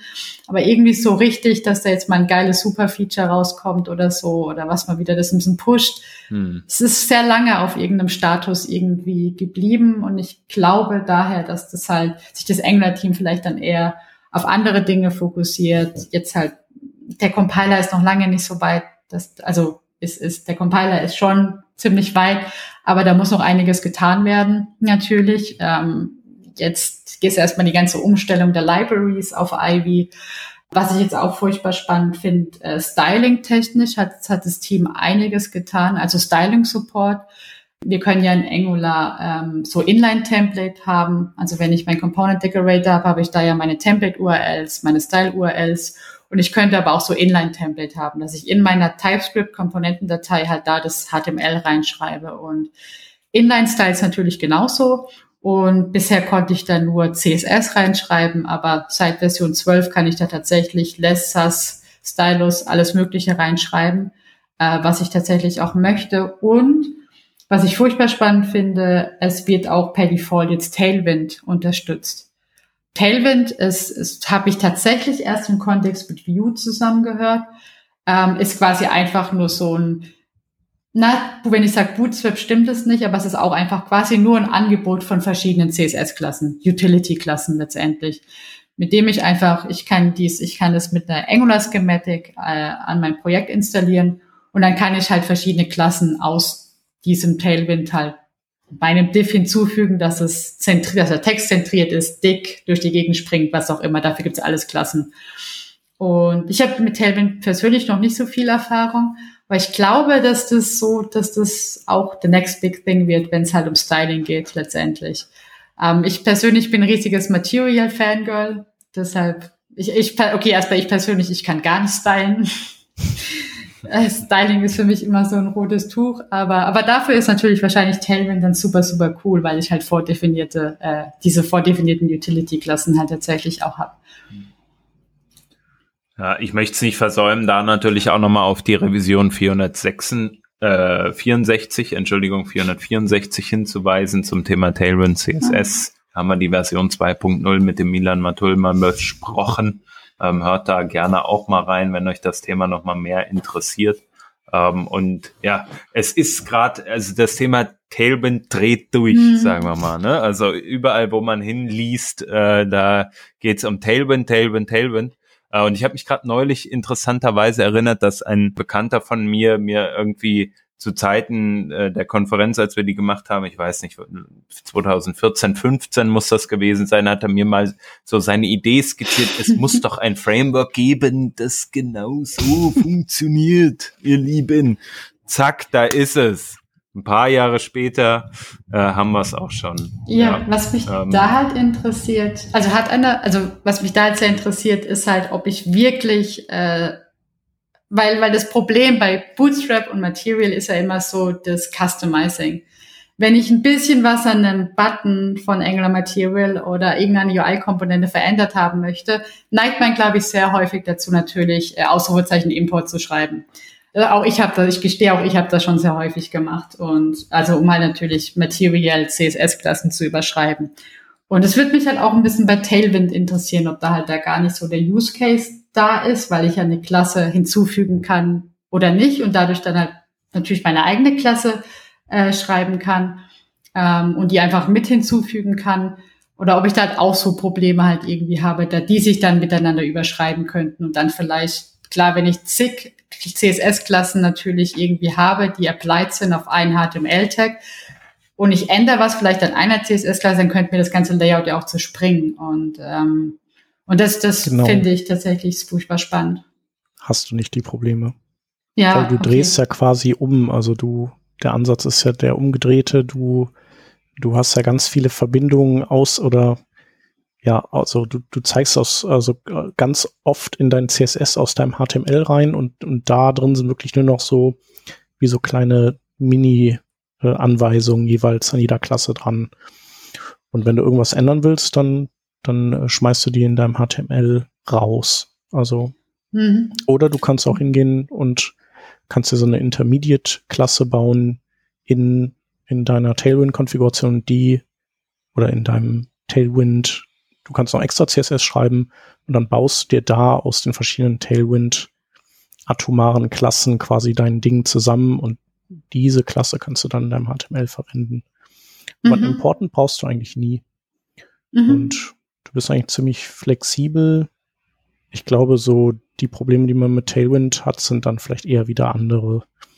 Mhm. Sowas wie, äh, ja, keine Ahnung, wenn du jetzt irgendwie merkst, nee, also bestimmte Abstände sind doch doof.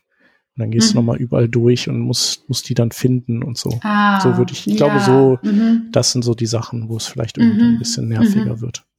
Verstehe.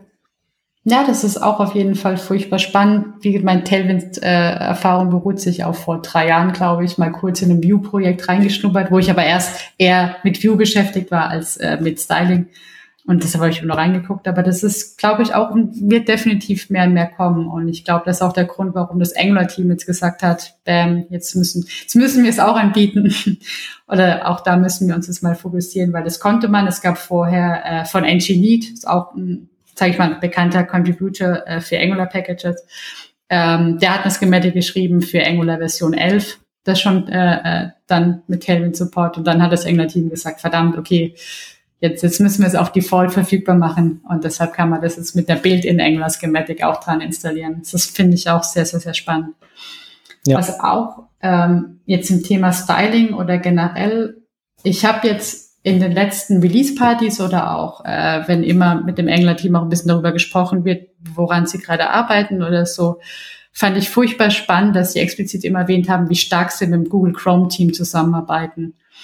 Und mhm. das ist natürlich auch furchtbar spannend, was, ähm, weil natürlich, ich meine, wir sind hier bei Google und Google besitzt ja das Produkt Chrome und Google besitzt das Produkt, also besitzen ist jetzt sehr dumm ausgedrückt. Google ähm, bezahlt Google, be ist ja schon so. Google bezahlt Entwickler, äh, dass sie an Angular äh, arbeiten, aber Angular ist ja auch ein Community-Projekt und so. Ähm, aber klar, natürlich, ich meine, natürlich werden die ihren Webbrowser dahin optimieren, dass Angular-Anwendungen perfekt in, in dem Browser laufen werden und auch andersrum. Und das fand ich tatsächlich furchtbar spannend. Das war irgendwie ein Punkt, ein offensichtlicher Punkt, den ich bisher noch gar nicht so äh, erblickt habe, keine Ahnung da, da, den habe ich, also da wurde letztens so ein bisschen was erzählt und dann habe ich gedacht, ja natürlich, äh, jetzt werden die wahrscheinlich ganz, ganz viel Chrome natürlich optimieren, dass Angular-Anwendungen schnell und performant laufen. Da bin ich auch gespannt, was da jetzt, äh, also gerade was auch CSS und JavaScript, äh, CSS und HTML-Rendering angeht, da arbeiten die gerade sehr, sehr, sehr stark mit dem äh, Chrome und das Angular-Team zusammen. Und das finde ich auch furchtbar spannend, was da dann noch ich meine, Chromium übernimmt ja auch schon ziemlich viele Browser. Ähm, ja. Und da bin ich mal gespannt, was da noch, wo es da noch hingeht. Tatsächlich. Wobei ich glaube, die haben äh, eine komplette eigene Abteilung, die, die nur so ähm, diese Open Source Projekte ähm, mhm. unterstützt. Also ich glaube, bei Next.js haben die irgendwie auch mitgemischt und äh, dann haben die ja für Babel ein, ein Preset rausgebracht, der, mhm. der cool ist und so sind die halt überall unterwegs. Äh, WordPress unterstützen die ja auch, weil WordPress, e-, egal was man davon hält, ja einfach so quasi mehr als 50 Prozent des Webs antreibt. Ja, und wenn ja, WordPress halt cool ist, ist das ganze Web cooler. Ähm, genau, also ich glaube, dass die, also vielleicht, klar, die haben wahrscheinlich noch so ein rotes Telefon ins Chrome-Team rein und umgekehrt äh, die, die Angular-Menschen bei Google. Aber ich glaube, dass die das generell eben machen, dass die so Frameworks, ja, okay. die stark eingesetzt sind, ähm, dass sie die auch irgendwie gucken, wie sie die besser machen können.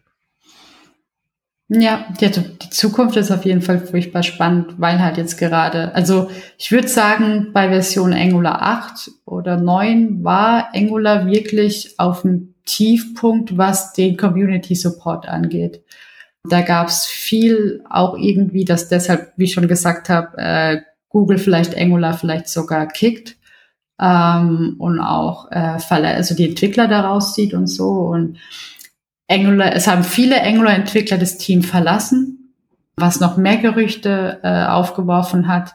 Aber jetzt hat sich auch das komplette DevRel-Team äh, tatsächlich ausgetauscht und jetzt arbeiten die, also und dann war das wie ein Switch und sofort ist irgendwie so so äh, wieder mehr Kontakt mit dem Angular-Team aufgekommen. Äh, intern hat sich ein bisschen was umstrukturiert und ich glaube, Angular wird jetzt gerade wieder auch mit dem neuen Compiler definitiv aufsteigen und vielleicht dann auch tatsächlich React auch dann überholen, äh, langfristig gesehen. Aber auf der anderen Seite, es geht ja auch nicht, also da, da geht es auch natürlich nicht darum, irgendein Framework zu überholen.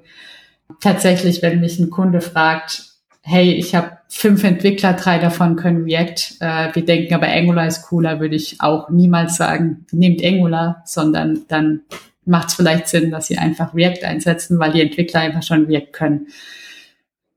manchmal muss man da auch immer ein bisschen vernünftig natürlich sein. Aber du hast noch äh, was, äh, du hast das, äh, du hast das so ein bisschen angerissen, äh, und zwar die Zukunft von Angular. Ähm, vielleicht kann man zum Abschluss noch mal so ein paar Punkte so anreißen, von denen du weißt, so die, so soll es weitergehen. Also das sind so die nächsten Schritte, an denen sie arbeiten. So worauf kann man sich freuen in Angular 13 und 14 oder sowas? Genau, also klar, ähm, hauptsächlich diese ganze private Ivy API, die ich so angerissen hat, da wird nach und nach natürlich viel dran entwickelt, dass die auch mal public genutzt werden kann. Das ganze Webpack 5 Model Federation, da gibt's natürlich noch viele Baustellen, wo man sehr viele manuelle Schritte noch tun muss. Damit ich zum Beispiel überhaupt Model Federation 5 mit Angular nutzen kann, muss ich tatsächlich einen Angular-Builder ähm, installieren, der von Manfred Steyer entwickelt wurde. Also das ist noch ein externes Package quasi, sage ich mal. Der wird definitiv wahrscheinlich dann noch bald in Angular Core Framework letztendlich landen, dass ich halt out of the box die ganzen Features mit, äh, äh, mit Webpack 5 dann auch einfach benutzen kann in Angular. Viel wird sich wahrscheinlich auch noch mit Styling und Rendering optimieren. Ein ganz großes Thema sind tatsächlich auch Formulare äh, wenn man sich da ein bisschen auskennt, es gibt ja die Reactive Forms Modul und das, das generelle Forms Modul und gerade äh, Reactive Forms äh, hat immer den Vorwurf, dass sie nicht typisiert sind oder dass man die schlecht typen kann. Und gerade da möchte das Angular-Team auch arbeiten, dass die in ihrer Library selbst ähm, mal die ganzen Formul also Formulare, das Modul selbst halt durchtypisieren, dass sie das mal ähm, auf den Stand bringen das halt vernünftig ist. Ähm, tatsächlich gerade angerissen hat man auch äh, den HTTP-Client zu erneuern. Also da auch ein paar Sachen zu refactoren. Ähm, man kriegt ja dieses HTTP-Client-Modul und das bietet ja auch so Interceptors an. Also, dass ich, ähm, bevor ein Request rausgeht an den Webserver, mich mit dem Interceptor dazwischen schieben kann, wie so eine Art Mittelwehr, dass ich mit dem Request noch was tun kann, wie zum Beispiel einen Header setzen. In den meisten Fällen hat man so einen Authentication Token Interceptor, der halt dann einfach den Bearer Token irgendwie setzt, bevor der Request an die API geht.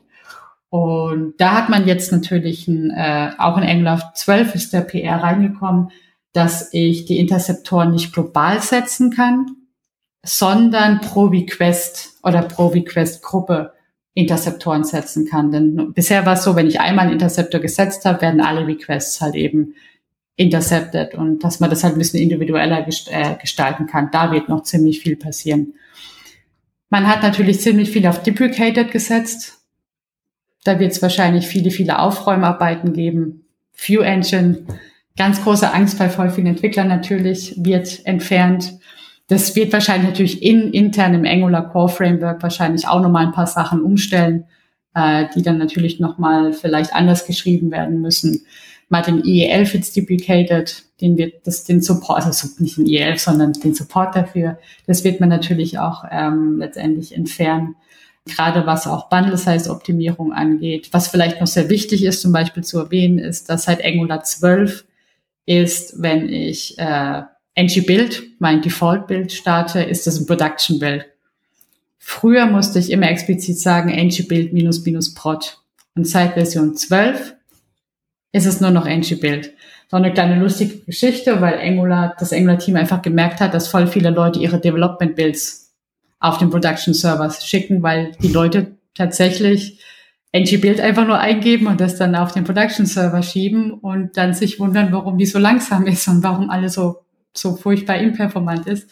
Furchtbar lustig tatsächlich. Ähm, und deshalb haben sie dann gesagt, okay Leute, wir drehen das jetzt um. ng-Build ist jetzt der Production-Build. Und wenn ich das, wenn ich ein Development-Bild haben möchte, dann muss ich noch ein Parameter hinzufügen. Also auch da in der ganzen Build-Chain ändert man tatsächlich viel, äh, tatsächlich viel. Aber ich glaube wirklich, der Hauptfokus wird Model Federation, die Zugänglichkeit, die Einfachheit damit zu entwickeln, User Experience, dass man da hauptsächlich weiterentwickelt.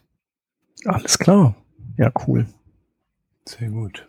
Da haben wir noch einen sehr guten Ausblick hinbekommen. Ähm, ich denke, das ist ja auch immer interessant zu schauen, wo entwickeln sich so die einzelnen Frameworks auch hin. Was sind so die ähm, ja, Core-Themen, die die unterschiedlichen Frameworks beschäftigen und manchmal ist es ja dann auch unterschiedlich, ne? Einfach was, ähm, wo, wo das eine Framework hingeht, allein schon aus aufgrund der Benutzerbasis, aber auch dessen, wie sich das Framework halt sieht, ne? Und das äh, ist interessant gewesen, auf jeden Fall jetzt auch nochmal einen tieferen Einblick zu bekommen. Für mich auf jeden Fall nochmal ein bisschen mehr Auffrischung, ähm, was, was äh, Angular anbelangt. Ähm, ich denke, da werden wir auch in äh, in Zukunft auf jeden Fall nicht loslassen, auch wenn wir hier im Core-Team, äh, Shep, glaube ich, vom Working Draft nicht so stark mit Angular vertreten Ja, doch, der sind, ne? Stefan macht ja relativ viel. Also hm. der Stefan ah. macht ja eh sowieso alles, was nicht bei drei alles. auf dem Baum ist. Und kennt es auch ja, noch leider ja. Gottes ziemlich gut dann mit allem aus. Mhm. Genau, und macht dann ja auch noch andere Programmiersprachen, die nichts mit Web zu tun haben und ist ja noch Papa nebenbei und so weiter und alles. Also ich weiß auch nicht, ich glaube, der schläft einfach nicht. Zu viel Freizeit. Zu viel Freizeit anscheinend. Genau, also den würde ich so da einordnen, der, der hat da schon echt recht solide Kenntnisse. Ähm, ja. Ja, aber trotzdem, ich äh, denke, ähm, also ich meine auch so, so Entwicklungen wie eine CLI, die ursprünglich äh, hier aus äh, hier Ember. Ember kam, genau die dann alle anderen irgendwie als gute Idee übernommen haben. Also kann ja sein, vielleicht äh, ist das auch ein Trend, dass man jetzt, dass man eben dann ECMAScript äh, zum, zum gleichwertigen Entwicklungspfad mhm. äh, macht, auch in anderen Frameworks. Keine Ahnung, vielleicht ist Vue 4 dann auch wieder ohne TypeScript. Man weiß es nicht. Genau, oder eben, dass äh, viele Frameworks vielleicht auch an diesem äh, mit Webpack 5 eben mehr Features umsetzen werden. Das, das liegt ja vielleicht auch auf der Hand. Ne? Also insofern denke ich, äh, haben wir auch so Ideen und Ausblicke bekommen, auch für die anderen Frameworks heute Abend. Genau. Und äh, haben wir ja schon gesagt, wir werden auf jeden Fall deine, deine diversen Talks zu den Themen verlinken, so wie sie denn ergoogeln können.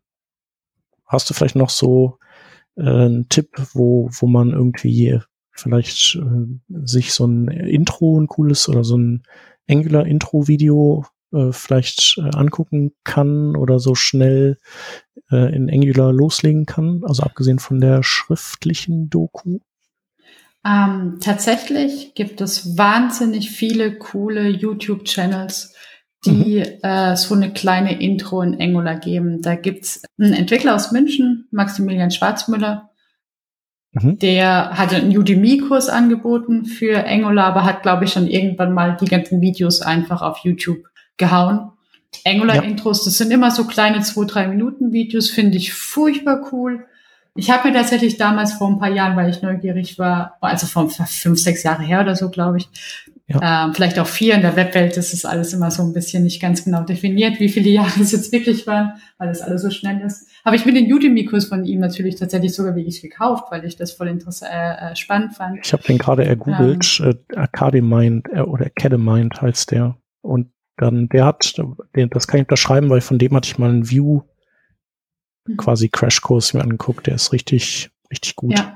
Absolut. Und jeder hat natürlich eine andere Art Erklärvideos, die er mag ähm, oder, oder halt damit zurechtkommt. Ich finde die Erklärweise von ihm sehr, sehr angenehm und könnte ich da zum Einsteigen immer empfehlen. Ich meine, ja, das Angular-Team hat sich jetzt sehr bemüht, äh, den Einsteiger-Tutorial dieses Hero-Devs natürlich noch zugänglicher zu machen und so weiter. Und ähm, aber ich bin selbst aufrichtig tatsächlich auch keine, ich bin kein Tutorial-Mensch ich bin eher so ein, ähm, ich schaue mir Videos an oder äh, ich will irgendwas implementieren und dann schaue ich halt nebenher immer die Doku an oder, oder suche mir dann halt Stack Overflow Links äh, zusammen. Ja. Was ich dann halt, wie ich das Problem löse. Und daher seine Videos kann ich definitiv empfehlen. Ja, super cool. Dann werden wir da auf jeden Fall nochmal den Link zu, zu seinem, ja, äh, YouTube-Kanal oder den seinen Präsenzen auch nochmal bei uns reinpacken. Sehr geil. Ja, cool. Ja, vielen, vielen Dank, äh, dass ich hier sein durfte. Das hat ja, sehr, sehr, sehr viel Spaß dir. gemacht. Ja. Ähm, auch über meine Lieblingsthemen so ein bisschen zu reden. ja, auf jeden Fall. Genau, vielleicht brauchst du noch äh, neben, ein, neben Angular Talks und äh, Angular Meetup brauchst du vielleicht noch einen Angular Podcast, ich weiß es nicht. Das ist jetzt mal nur so eine Idee. Tatsächlich habe ich auch schon äh, mit einem Kumpel, der viel mit Android macht, überlegt, solche Einsteiger-Videos zu machen. Äh, mhm. So kleine YouTube-Videos oder auch Podcasts, generelle Programmier-Einsteigerkurse und dann auch hin und wieder mal über ich frage ihn was zu Android, er fragt mich was zu Angular, so irgendwie ein bisschen dann auch mhm. coole Gespräche zu entwickeln. Hatte ich auch schon mal, oder haben wir auch schon mal überlegt. Schauen wir mal, was da ja. noch kommt. Ich habe ja auch immer ein bisschen zu viel Freizeit, manchmal. Ja, ja. Also vielen Dank, dass du da warst, dass du uns erleuchtet hast. Sehr, ähm, sehr gerne. Uns hat das auch sehr viel Spaß gemacht. Auf jeden Fall, ja. Wir sind auch äh, super mitgekommen. Das war auch cool. Und ja, ich würde sagen, wenn es äh, unter den Hörerinnen und Hörern äh, noch Fragen gibt ähm, oder wir irgendwelche Sachen vielleicht äh, nicht äh, nur angerissen haben und die unklar sind oder so, dann kann man bei uns auf jeden Fall immer in die Kommentarsektion schreiben. Wir leiten das an dich weiter, Martina. Mhm. Oder ähm, wer auf Twitter ist, der kann die Martina natürlich auch dort erreichen äh, unter Martina Kraus 1. Nee, 11. So, elf, Martina ja. Kraus 11. Genau. Das ist dein Handle. Ja. Und äh, Fragen stellen. Und dich natürlich bei irgendeiner Konferenz demnächst wieder treffen, wenn es ja, wieder Konferenzen hoffentlich gibt. mal wieder on site, ja. Da genau. Gerne einfach anpingen oder auf mich zukommen. Ich, mir macht es sehr Spaß, über äh, Fragen zu beantworten und mich reden zu hören. genau. Und es ist ja auch dein, äh, sollst du ja auch, ne, als ja, äh, quasi der Frel ähm, mhm. Kontaktperson von Google, so ein ja. Stück weit. Alles klar, cool. dann vielen Dank. Liebe Grüße Ebenso, nach danke. Karlsruhe. Mhm. Liebe Grüße auch nach Köln zum Hans. Ja, vielen Dank auch von meiner Seite. Hat Spaß gemacht, auf jeden Fall über Angular zu sprechen und bestimmt haben wir uns da in dem Kontext auch nochmal wieder.